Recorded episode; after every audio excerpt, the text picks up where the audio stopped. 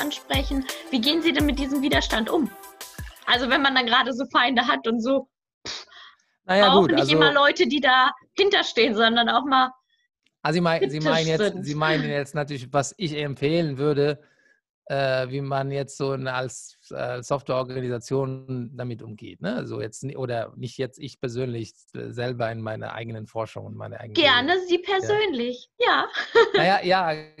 Also das sind ja, äh, ich kann das auch gerne erzählen, aber das ist ja, ne, also das, das ist ja nicht 100% zum Beispiel sozusagen passend. Also die, die, äh, also wenn Sie jetzt mich fragen, ich kann ja beides vielleicht kurz erläutern. Gerne, also wenn Sie gerne, mich, ich nehme das beides Wenn Sie raus, mich fragen, ja. okay, was würde man machen jetzt, um zum Beispiel ähm, zu verhindern oder was heißt verhindern? Wie geht man damit um, dass Nutzerinnen jetzt ähm, und Nutzer ähm, ja, schnell gegen eine Entscheidung zum Beispiel von einem App-Entwickler sich formieren können und dann ne, so.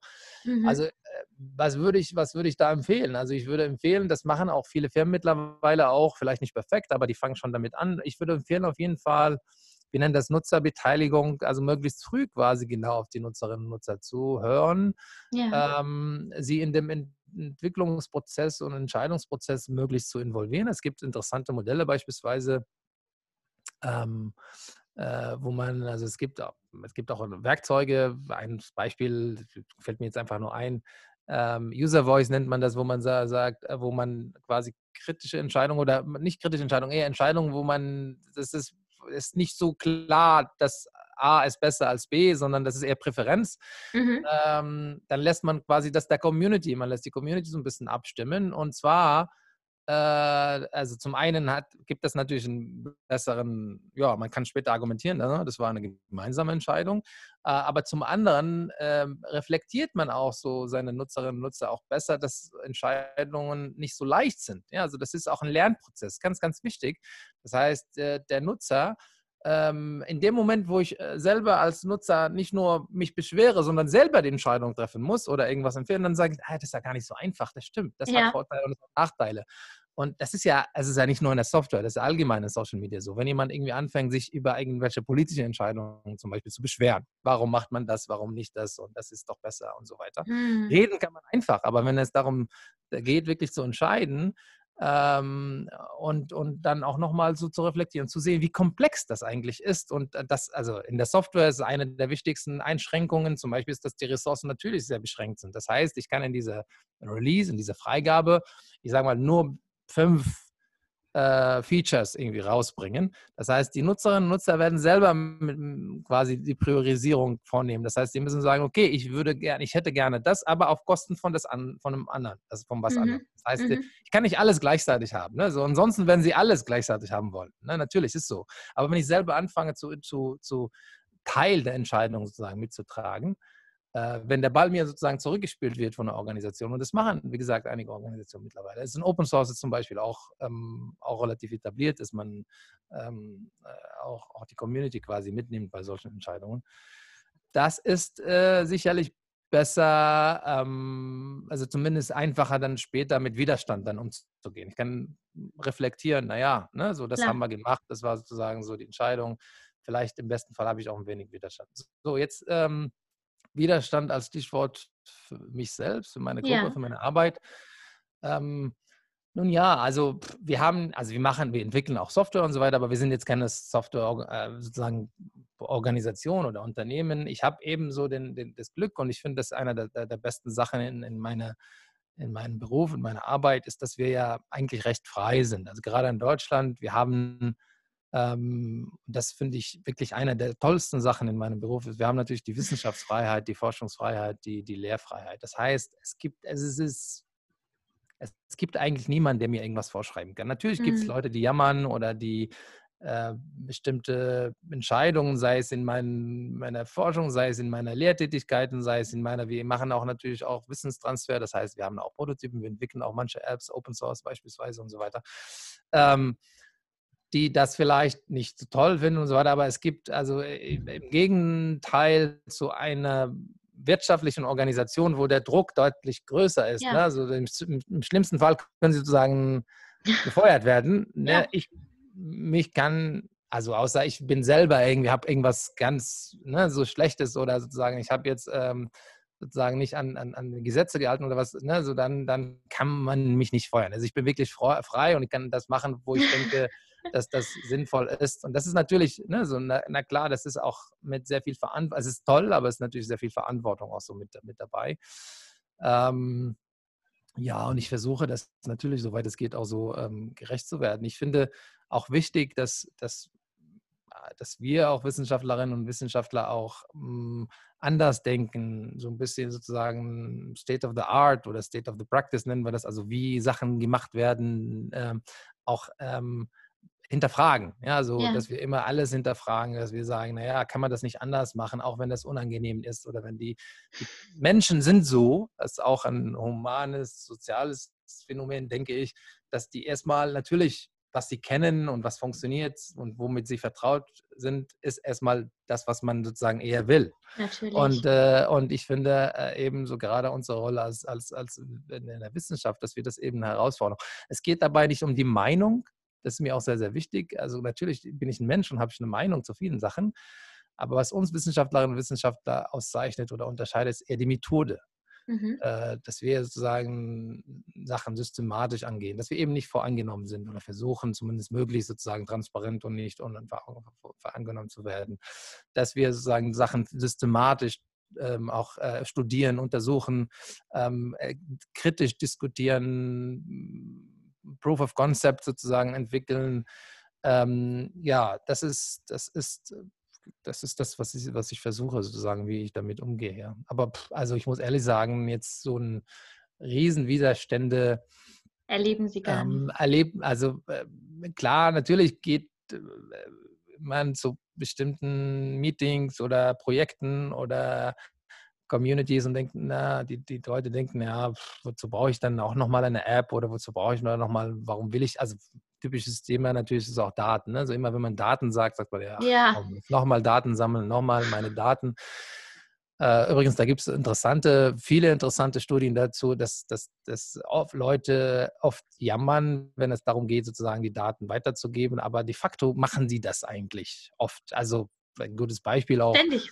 Ja, ja, ja. Also ja, die machen das und außerdem auch, ähm, man kann die auch mit sehr leichten äh, ja, Argumenten oder Mitteln, also es gab, es gab eine Studie beispielsweise, wo man sah, sehr einfach Menschen vor einem Supermarkt, glaube ich, und, äh, befragt hat und am Ende war es ja de facto, weiß nicht, wenn man den, die Person immer einen Euro oder was für irgendwie sehr, sehr viele Daten angeboten hat, dann hat man die Daten bekommen. Ja, das ist eigentlich total mhm. unter unterbezahlt. Also man hätte sozusagen für die Information viel mehr bekommen können. Ja, also mhm. letztendlich es ist halt immer so ein, es, ist, es gibt immer einen Unterschied zwischen was, was, was der Mensch sagt und was, was er oder sie tut. Ne? Und beides ist wichtig. Äh, und äh, das, ähm, das versuchen wir natürlich auch so mit, mit zu betrachten. Ähm, genau, und ich finde halt, unser Vorteil ist eben diese Unabhängigkeit. Das heißt, wir haben keinen wirtschaftlichen ähm, ja, so Vorteil oder, oder Ziel wir haben auch kein politisches oder was auch immer Ziel, sondern müssen halt immer wieder irgendwie überlegen,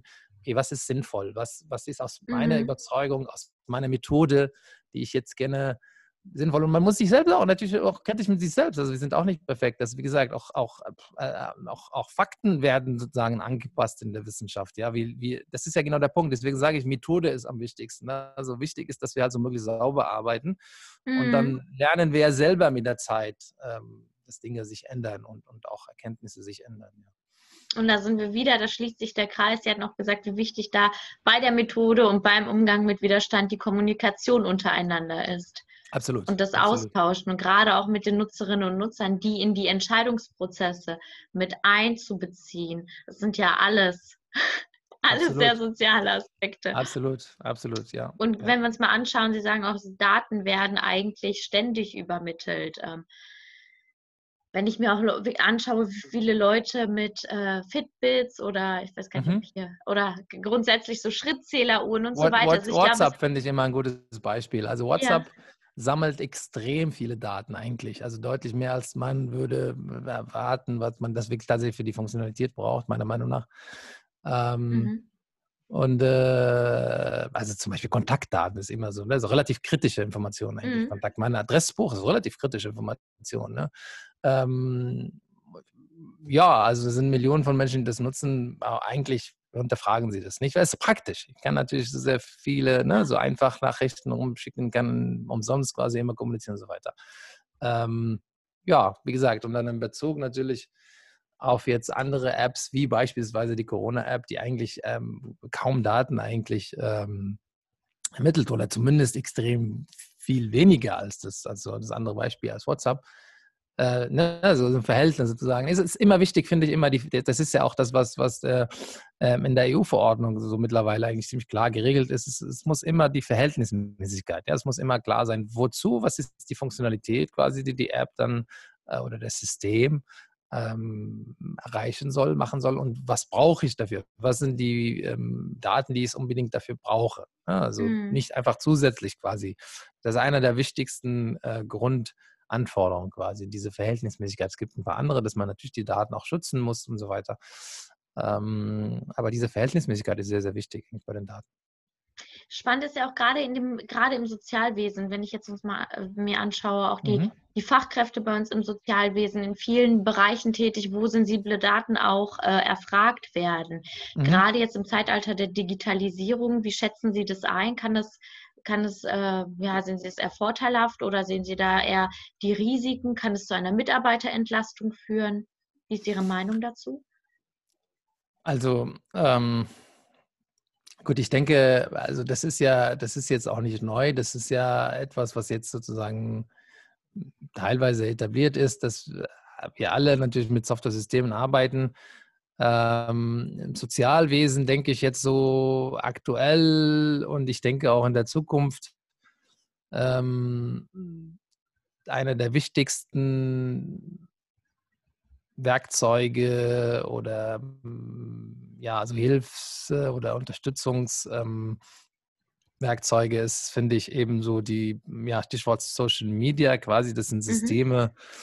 Mit denen Community entstehen können, mit denen äh, Leute zusammenkommen, die ähnliche Interessen haben oder so sich helfen können. Oder ne, so Quartierarbeit ist zum Beispiel ein Stichwort. Es gibt relativ viele Innovationen in dem Bereich, wie Nachbarschaften sich, ne, so Leute in der Nachbarschaft sich zum Beispiel ähm, gegenseitig helfen können. Auch Beispiel Corona, wie kann ich sozusagen ähm, vielleicht als, als ähm, ähm ja, Risikopersonen äh, irgendwie in meiner Nachbarschaft helfen und die für die irgendwie einkaufen gehe oder was, ne? so Leute zusammenzuführen. Das ist, glaube ich, schon das ist ja immer so einer der, der zentralen, denke ich, ähm, Ziele von, von Sozialwesen, dass man eben so die Menschen möglichst sozusagen zusammentut, ähm, sinnvoll und, und, und, und, und dabei unterstützt.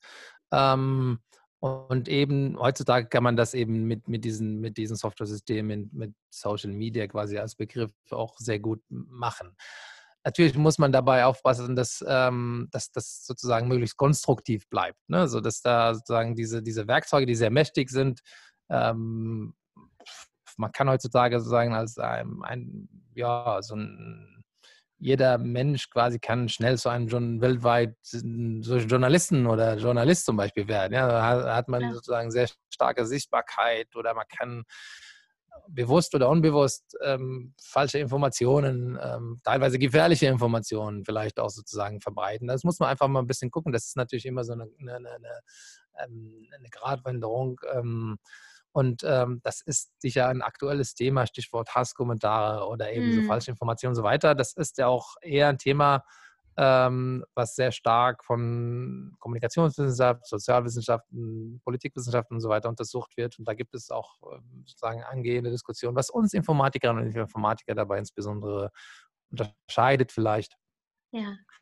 Ähm, ist, dass wir natürlich Systeme gestalten in erster Linie. Das heißt, äh, versuchen natürlich, äh, klar, wir sind interessiert an, an, an Studien oder an Phänomenen oder an Diskussionen, zum Beispiel im Sozialwesen, ähm, wie kann man jetzt irgendwie meinetwegen ähm, falsche Informationen ähm, vermeiden, was ist, äh, was ist Meinungsfreiheit und so weiter und so fort. Aber insbesondere interessiert uns eben, wie können wir Systeme gestalten, wie können wir Facebook, Twitter und Co. irgendwie anders gestalten, dass sowas möglichst sozusagen ähm, konstruktiv bleibt, dass, dass die Zusammenarbeit, dass die Weitergabe von Informationen, macht es Sinn, auch ein Dislike-Button, nicht nur ein Like-Button, mhm. damit man damit umgeht ähm, wie kann man vielleicht auch ähm, äh, dieses, dieses Aspekt von, von, von ähm, wie gesagt, Meinungen sind einfach, aber so dass man eben vielleicht Nutzerinnen und Nutzer auch so ein bisschen ähm, unterstützt dabei, was zu lernen. Also nicht nur irgendwie mhm. zu sagen, naja, ich mag das nicht oder das ist doch Quatsch, was ihr da macht oder das ist auch, oder Corona ist Quatsch oder wie auch immer. Ähm, dass man dann, dann sozusagen das System auch so ein bisschen reflektiert ähm, und immer so ein bisschen dabei auch unterstützt, dass Wahrheiten nicht so einfach sind, dass ne, so komplexe äh, Fakten da im Hintergrund sind, dass es auch andere Meinungen gibt und so weiter. Ähm, das heißt, das ist ja das, was, was wir versuchen immer zu machen. Also wir können Systeme gestalten, anders entwickeln, verbessern.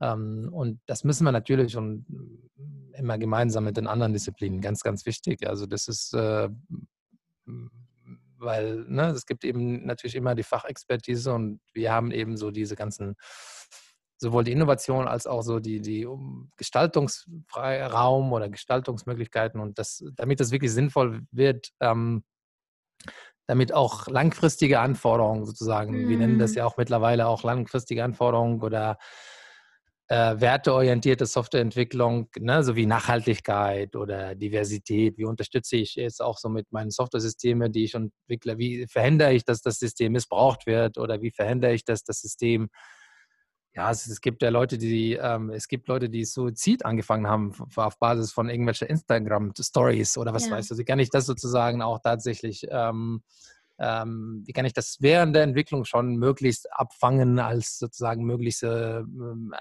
Bedrohungsszenarien äh, wie kann ich meine Prozesse oder meine, ne, also auch die Kommunikation, ne, also mit wem sollte ich noch reden während der Entwicklung beispielsweise. Das sind auch Fragestellungen, die für uns auch so wichtig, das ist auch ein aktuelles Thema, auch der, der, wir nennen das so auch sozusagen Einfluss oder Impact vom Software-System auf die Gesellschaft. Das ist ja beides in beide Richtungen. Das heißt, die Systeme natürlich haben schon einen Einfluss, Stichwort eben Social Media, auf die Art und Weise, wie wir leben, wie wir da miteinander ähm, ja, zusammenleben.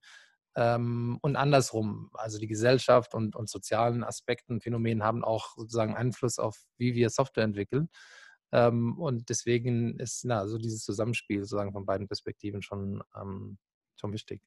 Sehr schön. Sie haben mir direkt äh, eine Frage schon beantwortet in der Zusammenführung. Was ich da sehr schön finde, ist einfach diesen, diesen Auftrag, den Sie auch benennen, also die, die Nachhaltigkeit und vor allem mit welchen Werten Mhm. arbeiten mhm. wir in dem Fall Sie ja. denn? Und was ist, was ist denn das große Ziel? Was steckt dahinter? Welche Aspekte sind zu berücksichtigen? Wie genau. kann man einfach auch durch, durch Softwareentwicklung auch Verbesserung für die Menschen ja, genau. Generieren. Also das ist tatsächlich auch ein Thema, das immer mehr und mehr sozusagen heißer diskutiert wird. Wir nennen das auch so, manche nennen das in unserer, in unserer Arbeit nennen wir das nicht funktionale Anforderungen. Also wir haben die Anforderungen, die funktionalen Anforderungen von Systemen, wie zum Beispiel, ich muss eben äh, zum Beispiel eine Nachricht schicken können oder ich muss irgendwie so ein Passwort speichern oder das sind sozusagen Funktionalitäten, die Systeme anbieten. Es gibt die sogenannten nicht funktionalen Anforderungen, das sind Eigenschaften eher von Software-Systemen. Typischerweise früher waren diese nicht funktionalen Anforderungen Sachen wie Benutzbarkeit oder Effizienz, dass das System sozusagen möglichst nicht so lange braucht oder das System immer ansprechbar ist oder eine Wartbarkeit. Das sind sozusagen die klassischen nicht funktionalen Anforderungen. Mhm. Heutzutage spricht man über neuen, könnte man vereinfacht sagen, nicht funktionale Anforderungen, eben wie Nachhaltigkeit. Ja, also wie kann ich sicherstellen, dass mein System eben ähm, nachhaltig ist. Ähm, und dann muss man natürlich diskutieren, was ist Nachhaltigkeit. Es gibt natürlich gesamte Bereiche zur Nachhaltigkeitsforschung, äh, sowohl ökologische Nachhaltigkeit als auch soziale Nachhaltigkeit. Äh, ne? Und dann gibt es, äh, und dann denkt man, es ist natürlich ein bisschen schwieriger, ne? also, weil das sind so Ziele, weil wir ja Ingenieure sind. Das heißt, ähm, wir müssen immer sozusagen das am Ende des Tages irgendwie auf messbare äh, Einheiten runter, runterbrechen. Ähm, und wir müssen das auch testen, wir müssen das checken, wir müssen das irgendwie so im System auch wirklich implementieren ähm, und dann validieren. Und das ist natürlich ein bisschen schwieriger, weil das sind, wie gesagt, mittelfristige, langfristige Ziele.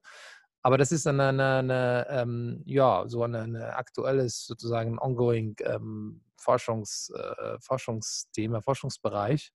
Ähm, ja, wie gesagt, Stichwort Nachhaltigkeit oder eben auch, äh, wie kann ich auf, auf, auf äh, wie kann ich sicherstellen, dass meine Software-Systeme auch bestimmte benachteiligte Gruppen in, in der mhm. Gesellschaft mhm. auch so möglichst unterstützt ähm, und auch so zugänglich ist. Also beispielsweise ja. Menschen mit Behinderung, ja, also wie kann ich sicherstellen, dass die auch so diese, diese Apps nutzen können äh, und zwar sinnvoll und, und möglichst genauso einfach oder genauso gut, auch so wie die anderen Menschen oder ältere Leute, das ist ein Riesenthema, mhm. sozusagen ähm, äh, Apps, die Bedienbarkeit von Apps oder von Systemen eben von älteren Menschen oder Menschen, die die Sprache nicht beherrschen oder Menschen, die das Geld nicht haben, eben so bestimmte Features zu kaufen und so weiter. Ne? Und das ist, ähm, ja, das sind, das sind, das sind, finde ich, auch wichtige Themen. Die zeigen auch, wie, wie, nah eigentlich auch äh, die Softwareentwicklung auch da sich an Total. total, total. Und ich finde dieses Gespräch so wichtig, um, um gerade auch äh, in unserem Bereich ein bisschen mehr Transparenz zu schaffen und das auch einmal aus einer anderen Brille zu hören, weil ich glaube, da besteht auch äh, die Gefahr, dass man, dass man so ein bestimmtes Bild, was man damals mal aufgesogen hat, hat und mit sich rumträgt und einfach zu, zu sehen, ähm, wie, wie viele Schnittstellen es gibt, mhm. finde ich, finde ich einfach unglaublich. Ich würde genau. gerne, ich würde gerne abschließend nochmal von Ihnen wissen, wie stellen Sie sich denn die soziale Arbeit 2040 vor? Hof. Also aus Sicht mein, eines meine, äh, ja, Software. In meine Glaskugel reingucken, in meiner Glaskugel, das kann, die habe ich auch nicht leider. Ähm, ja, also ich denke, ähm, also äh, ich denke, es werden vermehrt Roboter eingesetzt werden. Ähm, viele Tätigkeiten, gerade in der Pflege, denke ich, ähm, na klar muss man auch so da über Aspekte nachdenken, sozusagen, was ist der persönliche Bezug und so weiter. Das kennen Sie wahrscheinlich. Es gibt ja auch mittlerweile auch in Japan hat man so, so äh, zum Beispiel Kuscheltiere und so weiter, die auch so ein bisschen einem den Rücken mal kurz irgendwie yeah. kratzen. Da muss man nicht einen Pfleger sozusagen extra irgendwie kommen, wenn man jetzt gerade sozusagen unbedingt seinen Rücken kratzen will. Ähm, oder ne, so einfache Tätigkeiten und so weiter. Ich glaube, das wird schon, schon stärker, gerade eben so mit einer äh, alter werdende Gesellschaft sozusagen, mhm. ältere werdende Gesellschaft. Ich denke schon, dass das vermehrt wird. Ähm, ich denke, und da muss man natürlich auch eben auch nicht nur über, über die Technik nachdenken, sondern eben über den Einfluss, wie gesagt, ne? so wie gehen die Menschen damit um, dass man sicherstellt, genau. dass auch wirklich Menschen sind eben soziale Wesen, dass wir immer noch sozusagen natürlich genug auch soziale Kontakte haben zueinander. Äh, was macht Sinn eben mit einem Roboter zu, welche Aufgaben machen Sinn sozusagen die, mit einem Roboter und auch nicht nur zu erfüllen, sondern wie macht man das eben ähm, ja, wie kommuniziert man äh, und so weiter. Das ist ja auch nicht checklistenmäßig sozusagen, sondern dass da möglichst auch ähm, auf emotionale Aspekte zum Beispiel, ist übrigens auch ein Riesenthema, äh, dass man Emotionen auch erkennt, dass man Emotionen von Menschen auch darauf eingeht, möglichst sinnvoll darauf eingeht. Ähm, ja, das ist, glaube ich, ein wichtiger, ein wichtiges Trend. Ähm, ich glaube auch so, dass diese ganze Vernetzung auch stärker wird ähm, sozialen Medien und darüber hinaus. Ich denke, mhm. dass, weiß nicht, der Kaffee und Kuchen Nachmittag, äh, sagen Pause wird sicherlich auch noch hybrid vielleicht irgendwann zusammen äh, sein, dass zwei, drei Leute tatsächlich vor Ort und die anderen vielleicht irgendwo vielleicht in einem anderen, in einem anderen Teil der Welt irgendwie äh, sitzen, dass man vielleicht so Sachen sozusagen äh, rüber Spannend schiebt, ähm, vielleicht sogar Geschmack rüberschiebt, warum nicht? Ja, ich wow. weiß es nicht. Das sind sozusagen äh, Entwicklungen. Ähm, ja, und ich hoffe ebenso natürlich sehr, dass, dass gerade diese soziale Teilhabe, dass die Beteiligung, dass das Lernen, gerade das finde ich eben sehr wichtig äh, bei, bei, bei Beteiligung, bei, bei äh, sozialen Medien und so weiter, dass, dass die Nutzerinnen und Nutzer auch wirklich lernen, dass bestimmte Entscheidungen komplex sind, dass die sozialen Medien und sozialen also diese Systeme, die diese ganze Kommunikation und, und äh, sozusagen Zusammenfinden, soziale Aspekte unterstützt, äh, soziale Arbeiten unterstützt, dass nicht nur quasi, es geht nicht nur darum, Nachrichten hin und her zu schicken und, mhm. und einen Daumen hoch und Daumen runter, sondern eben zu mitzudenken, zu gucken, ähm, wo es in ein destruktives Moment, äh, äh destruktive Kommunikation, wo wird es jetzt eher so ein bisschen grenzwertig, äh, kann, wie kann man Feedback an den Leuten geben, wie kann man eben so die Leute sozusagen unterstützen zu lernen, zu wissen, dass eben so Wahrheiten nicht so einfach sind und so weiter. Das ist, glaube ich, schon auch eine wichtige Entwicklung. Wenn es darum geht, ähm, Richtung ähm, Gesundheitswesen, wenn, weil Sie machen ja auch, das ist, glaube ich, auch einer Ihrer Schwerpunkte. Ich glaube, das ist auch, ähm, also da brauche ich natürlich auch nicht so Ihnen zu sagen, dass das dass Software-Systeme und, und Informatik im Allgemeinen natürlich eine sehr, sehr wichtige Rolle jetzt schon heute spielt. Ich denke, äh, Software-Systeme bieten natürlich einen riesen, also Riesenhilfe in der Verwaltung, denke ich. Ähm, denken Sie einfach mal an die Protokolle Absolut. in Krankenhäusern oder im Pflegebereich.